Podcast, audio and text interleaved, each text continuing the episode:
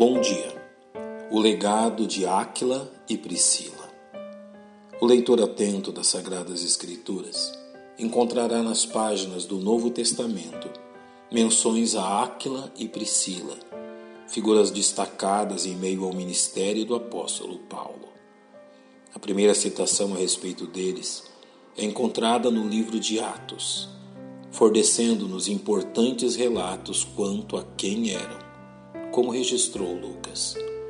E achando um certo judeu por nome Áquila, natural do Porto, que havia pouco tinha vindo da Itália, e Priscila, sua mulher, pois Cláudio tinha mandado que todos os judeus saíssem de Roma. Ajuntou-se com eles, e como era do mesmo ofício, ficou com eles e trabalhava, pois tinham por ofício fazer tendas. Não há nenhum registro que nos aponte quando se deu a conversão de Áquila e Priscila. Porém, nos parece que já eram cristãos quando este encontro com Paulo se deu. Um dos principais fatos concernentes a Áquila e Priscila está na perseguição que sofreram como cristãos. Primeiramente, sendo expulsos de Roma pelo imperador Cláudio, o que parece não lhes ter causado qualquer amargura. Pelo contrário, pois imediatamente os encontramos servindo com a mesma integridade em Corinto, fazendo tendas juntamente com o apóstolo Paulo. Eles ainda acompanharam o apóstolo em sua viagem à Síria, como é narrado no livro de Atos. E Paulo, ficando ainda ali muitos dias, despediu-se dos irmãos e dali navegou para a Síria, e com ele Priscila e Áquila.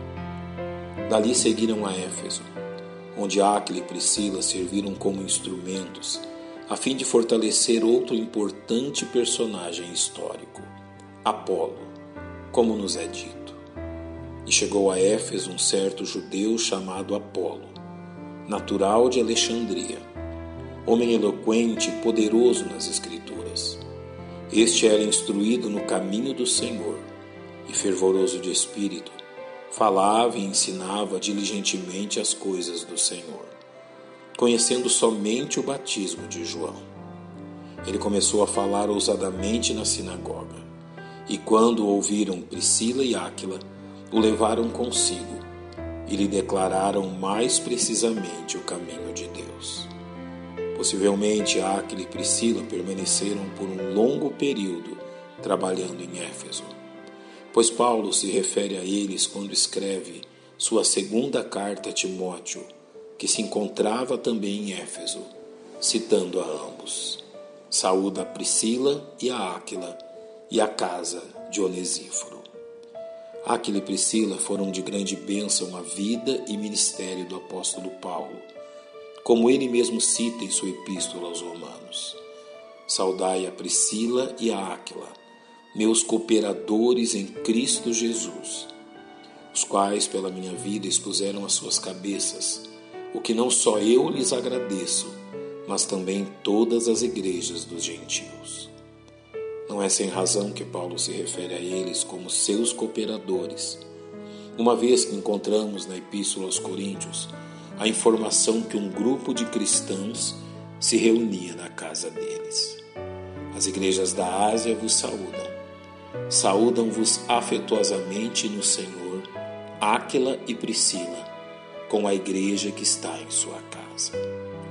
Ao dizer que Áquila e Priscila haviam exposto suas cabeças pela sua vida, Paulo não nos informa a situação em que tal fato ocorreu.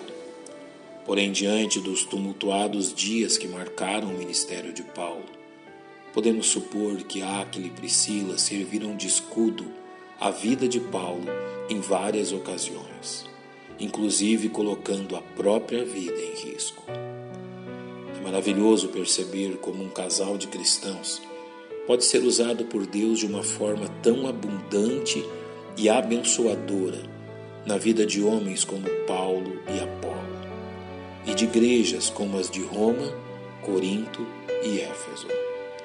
Aquele e Priscila jamais mediram esforços a fim de servir ao Senhor, independente do lugar, circunstâncias ou riscos. Seu legado pertence a todos os cristãos que abnegadamente se dispõem a glorificar seu Salvador em todo o tempo. Pai, nós te louvamos por este exemplo que aprendemos nas Escrituras e te agradecemos em nome de Cristo. Amém. Que Deus vos abençoe.